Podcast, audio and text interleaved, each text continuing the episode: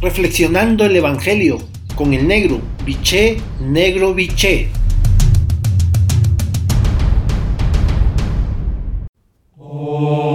Buen día queridos hermanos y hermanas.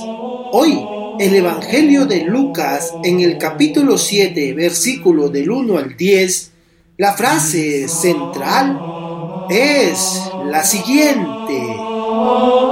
Ni en Israel he visto tanta fe. Elevar las manos al cielo es un gesto de súplica y de confiada esperanza en recibir aquello que se pide. El fragmento de la carta es una recomendación al líder de la comunidad para que se ore por todos y todas y de modo particular por los que detentan la autoridad. Esa oración ha de hacerse con pureza de corazón y sin rencor alguno, pues era verdad consensuada que si una oración tenía intenciones turbias, no sería escuchada y que incluso podría traer efectos contrarios a los deseados.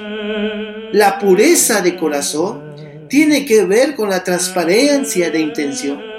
Albergar dobles intenciones se traduce en hipocresía por querer al mismo tiempo dos cosas incompatibles entre sí.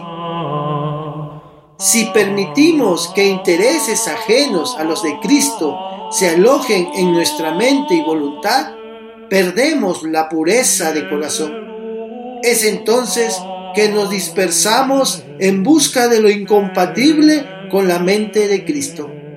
El cristiano quiere cultivar un corazón puro y esta condición viene de la unidad profunda con Dios y con Jesucristo. En eso consiste orar, unir nuestro corazón al Padre de Jesús. Por lo tanto, para tu reflexión de esta mañana tarde, tomándote el tiempo necesario y el silencio que requieres. La pregunta es,